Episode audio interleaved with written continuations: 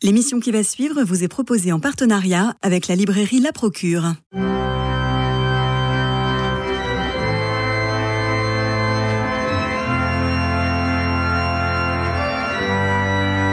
Culture Club, une émission de Radio Notre-Dame en codiffusion avec RCF. Christophe Maury. Bonjour Jean-François Rode. Bonjour Christophe. Nous recevons aujourd'hui Jean-Noël Aletti. Bonjour.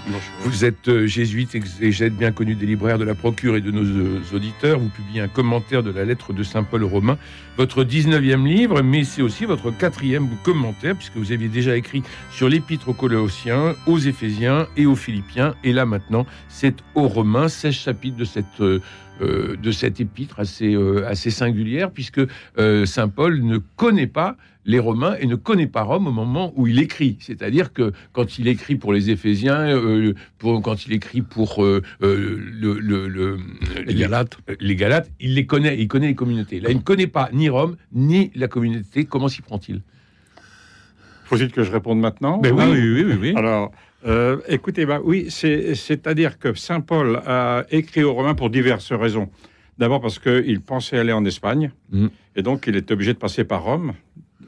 Donc, euh, il lui fallait euh, dire aux Romains qu'il était, euh, disons, celui qui avait écrit l'épître aux Galates et qui avait dû provoquer, cet épître avait dû provoquer des, disons, des réactions assez vives dans les milieux judéo-chrétiens, c'est-à-dire ceux qui, par les chrétiens, étaient d'origine juive parce que l'épître aux Galates était forte et, disons, avait, avait provoqué ces réactions un peu épidermiques. Alors, il a fallu qu'il refasse sa copie.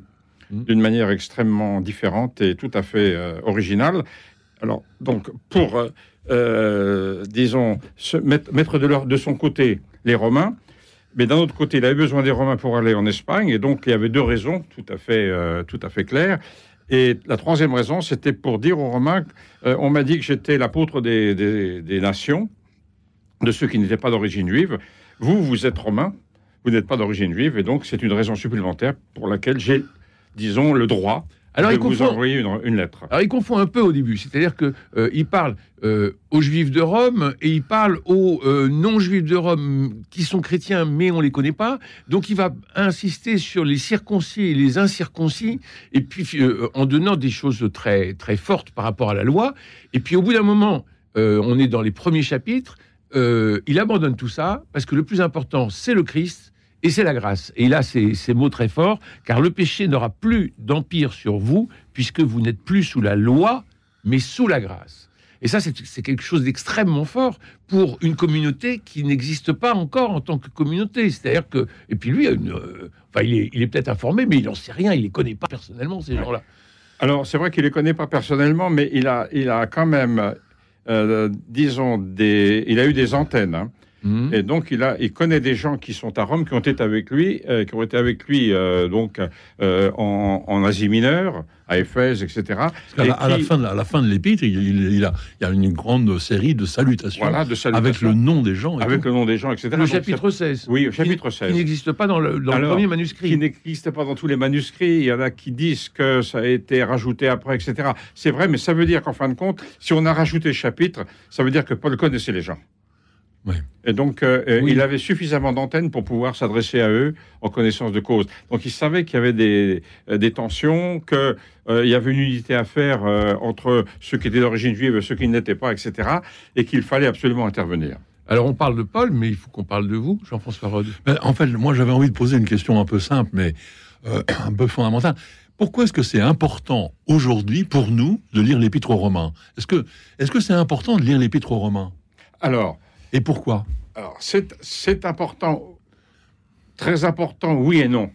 Euh, oui, parce que euh, il y a eu une, euh, disons, l'interprétation de l'Épître aux Romains a été le, disons, le lieu d'une confrontation entre l'exégèse chrétienne protestante et catholique. Ah oui. Et, donc là, on a eu un effort qui a été fait entre les exégètes avec de, nouveaux paradigmes, de nouvelles méthodes, etc., qui ont fait que euh, l'interprétation est totalement différente. Et donc là, il y a eu une évolution, mais ça, c'est, disons, c'est pour nous exégètes. Est-ce que ça, ça a eu des influences sur l'Église en général? Alors, oui et non, au sens où euh, euh, il y a eu des réunions entre catholiques et protestants lorsque Ratzinger n'était pas encore pape, et il a voulu absolument faire un, un disons, une, euh, un, un écrit, n'est-ce pas, euh, pour dire que euh, l'interprétation, euh, n'est-ce pas, aujourd'hui était différente de celle d'avant. Oui, mais justement, moi j'avais envie, qu'on parle quand même de cette, de justement de Luther et de, et de sa lecture. C'est Oui. la lecture de l'Épître aux Romains, il Tout me semble fait. bien, qui a fait que Luther a, a rompu avec le- l'exégèse de son temps et a opposé la justification par la foi à la justification par les. On va peut-être y revenir. Oui. Il faut expliquer ça peut-être à nos auditeurs parce que ça, ça a été quand même un événement euh, extraordinairement important et, et- et tragique puisque ça a cassé enfin la communauté chrétienne. Pourquoi Comment est-ce que Luther a lu l'Épître aux Romains? Alors, il a lu l'Épître aux Romains, c'est-à-dire il a lu l'Épître aux Romains à cause de la situation de l'Église de l'époque. Mhm. Bon, l'Église de l'époque était euh, une Église. On dit qu'aujourd'hui l'Église ne va pas bien, mais ça n'allait pas, ça n'allait pas mieux avant. C'était même pire. Donc, d'une certaine manière, on peut dire qu'aujourd'hui ça va beaucoup mieux qu'à l'époque de Luther. Donc, il y avait cette Église qui se disait mystère, euh, corps du Christ, etc., innocente et pure, mais qui en fin de compte était faite de pécheurs. Mhm. Donc, euh, comment faire ça? Alors, on interprète l'Épître aux Romains euh, en disant euh, à cause de, de l'Épître aux Galates, justement, parce que c'est dans Galates que le- parce que euh, euh, Luther a lu, a lu l'Épître aux Galates, non pas dans le grec, mais dans le latin. Et c'est à cause du chapitre 5e de l'Épître aux Galates, au chapitre 5e, verset 17 et suivant, où il a dit, n'est-ce pas, euh, vous, où Saint Paul dit aux, aux chrétiens, euh, il y a en vous un combat entre l'esprit et la chair. Oui. Bon, et les deux se battent en vous et font que vous êtes complètement paralysé. Vous ne faites pas ce que vous voulez. Mm. Et donc vous êtes. Alors Dieu vous déclare juste, mais c'est une déclaration qui, est, qui vient d'extérieur, et lui qui le dit forensique, parce qu'elle vient de l'extérieur, mais en fait, intérieurement, vous êtes toujours le même. Vous n'êtes absolument pas changé. Donc la justification, je ne suis pas juste, sinon parce que Dieu me dit que je suis juste, mais je ne suis absolument pas transformé. Et donc l'interprétation de ce verset, qui, qui- qui n'est pas bonne, parce que Luther est tout à fait, euh, tout à fait excusé dans sa lecture de ce verset, À cause de la a fait qu'après, tout le monde a interprété ça de la même façon. Mhm. et, et alors, à partir de ce verset de Galates, on est allé au chapitre 7e de l'Épître aux Romains, où vous avez, n'est-ce pas, la fameuse phrase « Ce que je voudrais faire, je ne le fais pas, et ce que je ne fais pas, ce que je, je ne veux pas faire, je le fais.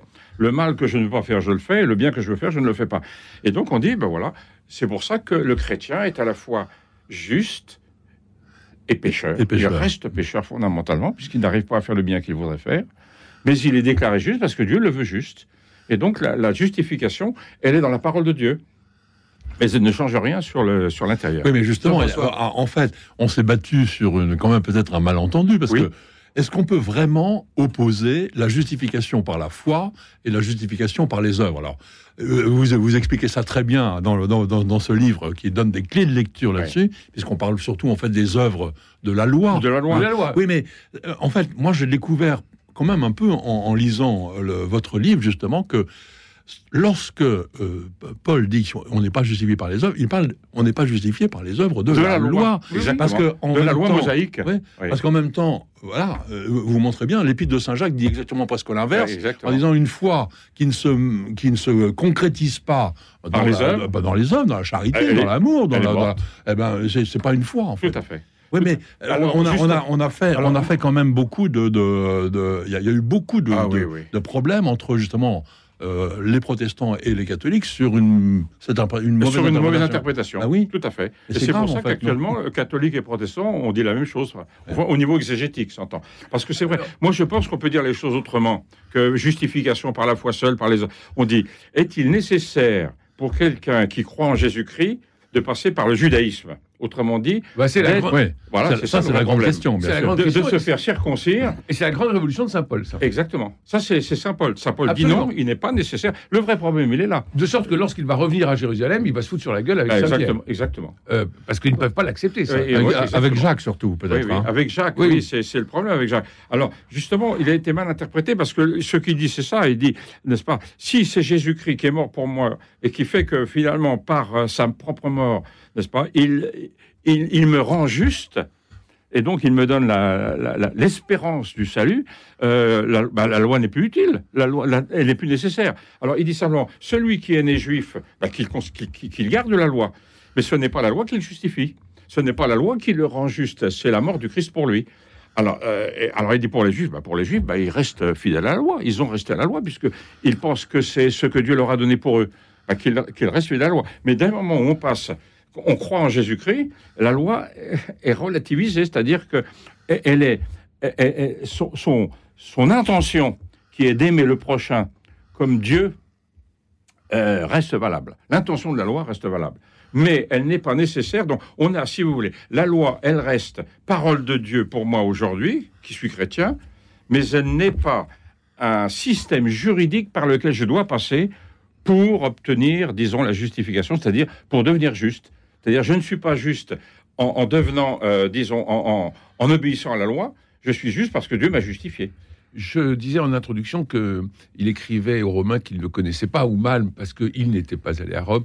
Euh, Est-ce que vous pensez que cette, euh, cette épître aux Romains est la plus, je dirais, la plus pédagogique, c'est-à-dire qui, qui embrasse d'un sens large Ouais. toute la théologie euh, parce qu'encore une fois, il ne connaît pas le public. Oui. Euh. Et donc, c'est ce qui rend cette lettre extrêmement euh, euh, forte et avec ce souffle euh, littéraire qu'il y a, parce que justement, il, euh, il, il cherche un peu à prendre tous les sujets. Oui. Alors, c'est ça, le, le- le vrai problème, il est là. C'est une lettre qui est très, très bien écrite, mais qui, était, qui est écrite avec des modèles qui ne sont plus les nôtres aujourd'hui au Oui. niveau rhétorique. Ça, vous l'expliquez très bien. on est obligé d'aider les gens à la lire. Parce qu'elle est, elle est très, très forte. Mm. Et d'ailleurs, elle est beaucoup plus. Moi, je, je dis à mes, j'ai toujours dit à mes élèves à Rome, quand j'étais à Rome, n'est-ce pas, je leur Oui, vous disais, étiez professeur à l'Institut l'épître aux. Galates, l'épître aux Galates, euh, c'est un flop parce qu'il dit des choses très importantes, mais l'argumentation ne vaut pas Mhm, euh, fondamentalement. mhm. Alors, il y a des choses qui sont très, très intéressantes, etc. Et donc, ce qui vaut, c'est la, la, la manière dont Paul réagit de manière violente à ceux qui voulaient enrôler les gens et, et les faire devenir juifs. Euh, mais l'épître aux Galates est- est- n'est pas très pédagogique à ce niveau-là. Parce que c'est pas en disant aux gens, vous êtes des imbéciles, qu'on résout les problèmes. Pas, oh, Galates, insensé, idiot. Bon, voilà. Alors, Vous, évidemment, vous, vous êtes bien, bien pédagogique. Parce que ce, ce sujet-là, quand même, je pense qu'il est dans la tête de beaucoup de gens. Et que il y a encore toujours une opposition extrêmement forte entre les protestants et nous, Oui. enfin les catholiques, sur, le, sur cette question-là. Et vous expliquez ça. Les thèses de Paul, de Saint Paul et de Saint Jacques semblent donc en tout opposées, et pourtant elles ne le sont pas. L'un et l'autre maintiennent en effet que la foi ne peut pas ne pas porter de fruits. Sinon, pourquoi en chacune de ses lettres, Paul exhorterait-il les croyants à imiter le Seigneur par l'humilité, la patience et l'amour? Et si la justification accordée gracieusement aux croyants signifie la transformation totale de l'être, elle ne peut que rayonner et se manifester dans et par l'agir.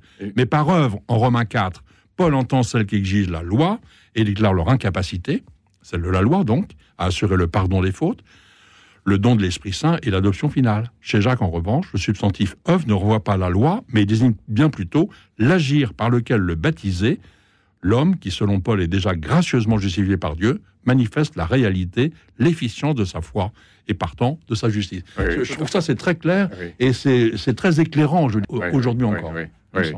Mais pour moi, le, le, la- la- le romain, n'est-ce pas, est difficile pour plusieurs raisons. Parce que même si, comme vous le dites, c'est une, une lettre qui est euh, au niveau même, disons, non seulement rhétorique, mais au niveau euh, du grec. Oui. C'est un excellent grec. Mhm. Bon, avec, avec toutes les techniques, toutes les figures rhétoriques, n'est-ce pas, de l'époque. Bon. Mais quand vous commencez en disant, n'est-ce pas, comme Paul, euh, je ne rougis pas de l'évangile car il est, etc., etc., et puis vous commencez, car la colère de Dieu. Mm. Ah, vous dites, ah bon? Ah bon? Donc l'évangile appelle la colère. Comment se fait-il qu'il vient de dire que c'est l'évangile qui nous, qui nous donne la joie, n'est-ce pas, et l'espérance de la justification, et juste après dit, car la colère de Dieu se manifeste du haut des cieux, n'est-ce pas, contre tous ceux qui Oui, c'est tout le début de tout le alors début voilà, de on, on la dit lettre, donc ouais. il faut faire peur aux gens pour leur donner le goût de l'évangile. Donc il y a un problème qui est un problème pédagogique aujourd'hui.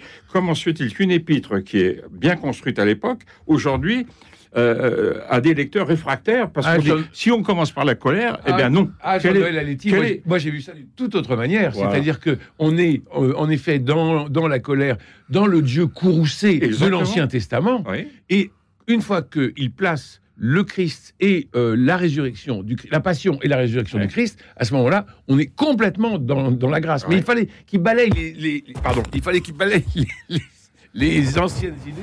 Il fallait qu'il balaye les anciennes idées et il, il le fait dans les deux premiers chapitres. Exactement. Et ensuite, il place chacun Voilà. par rapport euh, à cette histoire et par rapport à la grâce Exactement. et avec cette révolution Oui, oui, de dire euh, euh, on se connaît pas, mais on, mais, mais, mais on est tous sur le même chemin. oui, tout à fait. Parce que là, il y, a il y a un gros problème. Moi, je me souviens d'avoir euh, d'avoir des amis, n'est-ce pas, euh, aux États-Unis, les, les presbytériens, l'Église presbytérienne, euh, donc qui n'est pas l'Église euh, épiscopale.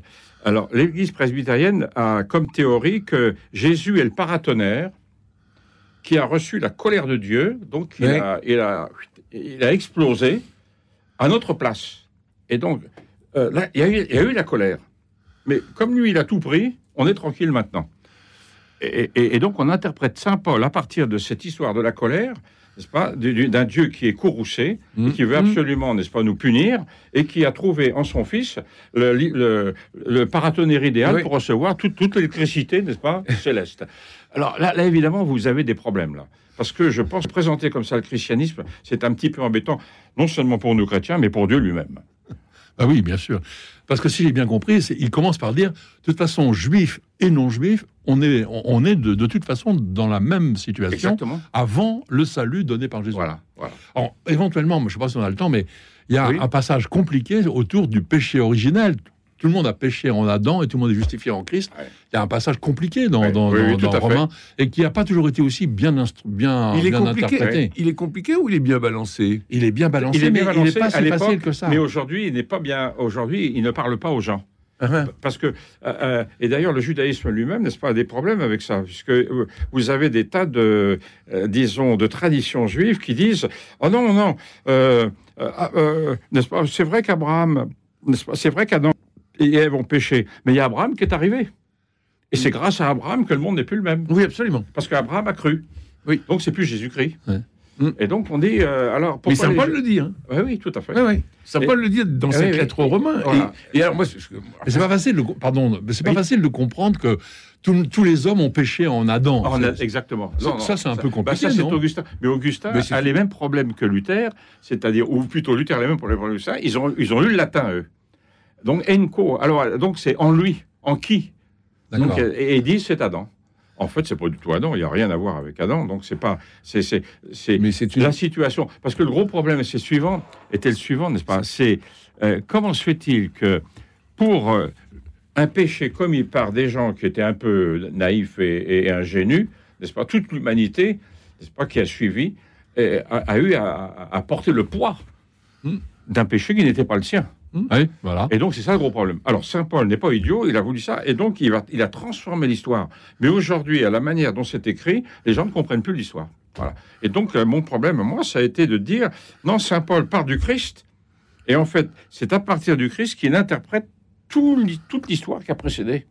Donc, c'est pas en partant d'Adam qu'on comprend le Christ, mais, Oui, c'est à mais partir voilà, du ça, Christ. C'est très fondamental, Voilà, ça. voilà. Et, mais, euh, c'est pour ça que c'est important aujourd'hui, ça, Ah oui, oui, c'est très d'expliquer ça. important. Hmm. C'est très, très important. Seulement, Adam est une figure que l'on peut appeler origine. Si vous mettez le mot origine, euh, C'est- on à- sait, c'est un peu comme en mathématiques, on transpose, on, on a un point, on a des points, puis on, on va projeter sur un point en disant c'est de là que vient l'histoire. Mais en fait, Oui, c'est à mais partir- donc en fait c'est- c'est c'est faux, c'est à partir de ce que nous sommes nous. mais oui, on peut absolument. interpréter, on refait Absolument. Parce Mais- que mais- mais, sinon, euh, sinon, on est dans une espèce d'imagerie qui est culpabilisante et qui est euh, un poids que porte l'humanité avec, euh, avec un, fardeau. Exactement. Et, et on Alors- vous, et on vous balance et on Et- vous remet un coup dessus en disant Ah il faut que chacun porte sa croix. Alors, vous vous rendez Bon, compte ben, que vous vous rendez le- compte le un peu de, de la religion que c'est Alors exactement, le pauvre Adam et la pauvre ils ont, ils, ils- ils ont droit. Oui, oui, non, Non, Oui, oui, non, ça marche pas. Votre ça marche pas. Ça marche pas. Ça marche pas. Et, euh, et- et ce que je trouve étonnant dans la lettre, dans la lettre aux Romains et dans votre, dans votre commentaire, Jean-Noël Aletti, qui est publié aux éditions jésuites, euh, ce que je trouve étonnant justement, c'est cette, euh, cette façon que Paul a de, euh, de balayer Ah ouais. euh, pour ouvrir, ouvrir, ouvrir. Ouais, ouais. Et cette ouverture permanente, euh, je crois pas qu'on l'ait dans les autres lettres. Non, non, non. C'est Bah, bien la que- singularité de cette En lettre. fait, c'est on peut pas dire que ce soit vraiment une- à la moitié lettre et traité déjà. Oui, C'est une réflexion à la puissance 2 sur à la fois l'évangile, sur euh, les conséquences de l'évangile pour toute l'humanité, pour le judaïsme, pour les juifs. Alors c'est pour ça qu'on Oui. a Romains 9, Ouais, 11. ouais. pour les juifs, pour les non-juifs, pour tout le monde, la réconciliation, etc. La manière de vivre aussi en chrétien, euh, dans l'unité, sans, Oui. sans, sans exclusion, Mm. dans la tolérance, etc. Non, c'est très. c'est- C'est. Il y, c'est- a, c'est- bah, il y a un thème très important, justement. Moi, je voulais Oui. qu'on y arrive peut-être aussi, si on a encore deux minutes, sur le, le- justement, quel est le, le- qu'est-ce qui se passe pour les Juifs aujourd'hui? Comment, quel est le destin d'Israël euh, après le, le Christ? Et que- Comment, qu'est-ce qui va se passer pour les Juifs aujourd'hui? Il y a toute un, une, une, une démarche de. Paul qui, qui annonce que les Juifs vont être eux aussi euh, sauvés. Comment, Oui, oui. comment, comment il explique ça? Alors, et, et on, on a, c'est une, c'est une information qui n'est pas tout à fait complète parce que il s'adresse euh, là dans, en 9 11, il s'adresse aux à ceux qui n'étaient pas d'origine juive en leur disant euh, ne, ne croyez pas que les juifs ont été exclus. Voilà. Vous, vous êtes vous, vous avez- et vous croyez que vous les avez remplacés. Il y a les appelle la oliviers, l'histoire de- substitution. L'histoire d'Olivier, de l'Olivier Ah oui, franc oui, et du, oui, et du- et du. Donc, alors, il leur dit euh, attention, hein, euh, doucement les basses, euh, ne croyez pas que. Alors, mais c'est pour, pour lui, le judaïsme, il- à, à la différence du christianisme, nous, nous insistons sur un Dieu qui sauve. Le judaïsme a pour fonction, grâce à la loi, de faire comprendre comment Dieu veut l'humanité de notre humanité. C'est-à-dire, par sa loi, Dieu veut rendre notre humanité plus humaine. Parce que sinon, l'homme est un nous pour l'homme. Et donc, cette loi, pour le juif, euh, elle est ce qui permet au monde de comprendre que Dieu, finalement, euh, d'abord ce qu'est Dieu, et comment Dieu se présente comme soucieux d'une humanité qui, si elle essaie à elle-même, n'est-ce pas, euh, porte au va au désastre. Jean-Noël Aletti, après avoir écrit sur euh, l'épître aux Colossiens, aux Éphésiens, aux Philippiens et maintenant aux Romains, votre prochain livre, c'est c'est l'épître aux Galates? Non, c'est sur les évangiles. C'est sur, euh, c'est un, un livre d'introduction à, à la narrativité, la les, les modèles de narrativité, la manière dont les, dont les évangiles et les actes des apôtres écrivent. Et donc, c'est, et c'est passionnant. Bon, Oui, ben, ça eh va ben- l'être sûrement. eh ben, nous, nous filerons à la procure pour voler votre livre sur les tables. Euh, cette, Euh, semaine, non, non, il n'est pas question de voler. cette semaine, qu'est-ce qu'on va aller chercher Alors, sur les je- tables de la procure? Alors, je voudrais signaler une parution tout à fait importante, euh, Histoire juive de la France, euh, sous la direction de Sylvie Anne Goldberg. C'est Albin Michel. C'est une encyclopédie, comme sait très bien les faire, Albin Michel. Comme, comme Et même, je vais faire un peu d'éloge. Il y a c'est ce savoir-faire d'Albin Michel sur les différentes encyclopédies est formidable euh, parce que Eh il y a ben, euh, la réunion en gros de 100, 150 quelquefois spécialistes internationaux. Donc on va vraiment chercher sur chaque, chaque sujet le spécialiste, le meilleur spécialiste. Mais c'est toujours pris dans un projet bien réfléchi à l'avance. On va pas simplement dire bon, euh, écrivez-moi n'importe quoi. Enfin, le- on donne pas simplement toute une liberté au- à l'auteur. On lui dit voilà le schéma général que l'on, voilà le projet. Et est-ce que vous voulez bien re- remplir, enfin, euh, apporter votre compétence sur ce sujet? Donc en fait, le but de l'histoire juive de la France, c'est un peu curieux de dire ça. En fait, pour résumer, c'est de euh, déconstruire le stéréotype que les juifs seraient toujours en fait d'éternels étrangers en France Mhm. ou une minorité halogène. Alors qu'en fait, quand on regarde l'histoire, ils sont là depuis toujours. Ils sont même là avant les Francs. Il y avait des communautés juives en Gaule avant les Francs. Et euh, il, y a, euh, il y a eu toujours une intervention, enfin, les, les Juifs ont toujours été partie prenante de l'histoire de France.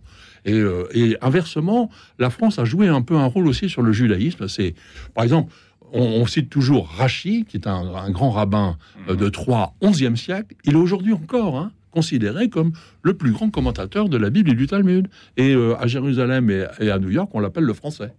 hein, parce que c'est, il y a vraiment. Alors, le livre, est- je ne peux pas résumer, mais c'est un vrai beau projet pour montrer que on n'est pas, euh, on- on- le- les Juifs sont partie prenante de la construction euh, de, de On la. va le montrer à l'écran. Et Ça vous- s'appelle l'histoire juive de la France. voilà. C'est chez Albin Michel. C'est une encyclopédie formidable. Et vous allez nous parler maintenant d'un autre jésuite. Alors, un autre jésuite, Christophe Théobald. il nous reste une trentaine de secondes. Voilà. Ben voilà, en deux, en deux le, le titre dit beaucoup de son projet. Son, son titre, c'est Un nouveau concile qui ne dit pas son nom, point d'interrogation. Donc il parle du synode. Ben oui. Et il dit en fait, bon oui, c'est un concile qui ne dit pas son nom. On peut, on peut supprimer le point d'interrogation. En fait, en gros, Vatican I a parlé du pape, Vatican II a mis en place les évêques, et, là, euh, le, synode essaie de mettre en place le peuple de Dieu lui-même dans une démarche de, synodalité. C'est un livre très éclairant. Théobald est quelquefois pas facile toujours à lire, mais là, je trouve qu'il est très pédagogue aussi. Christophe Théobald, un nouveau concile qui ne dit pas son nom, et c'est chez Salvatore. Et c'est encore un jésuite. Bah, c'est encore un jésuite. J'imagine que vous en parlez beaucoup en communauté. Oui, euh, oui, oui, oui, C'est pas de ma faute. Et vous, et vous qui connaissez très bien les arcanes romaines, puisque vous avez été à l'Académie pontificale de théologie et, de la faculté, et vous êtes maintenant à la faculté jésuite de Paris au Centre Sèvres. Vous étiez membre de la commission biblique pontificale de 2002 à, 2013. Donc vous connaissez euh, tout ça euh, très très bien. Malheureusement, il y a le générique qui passe dans les oreilles.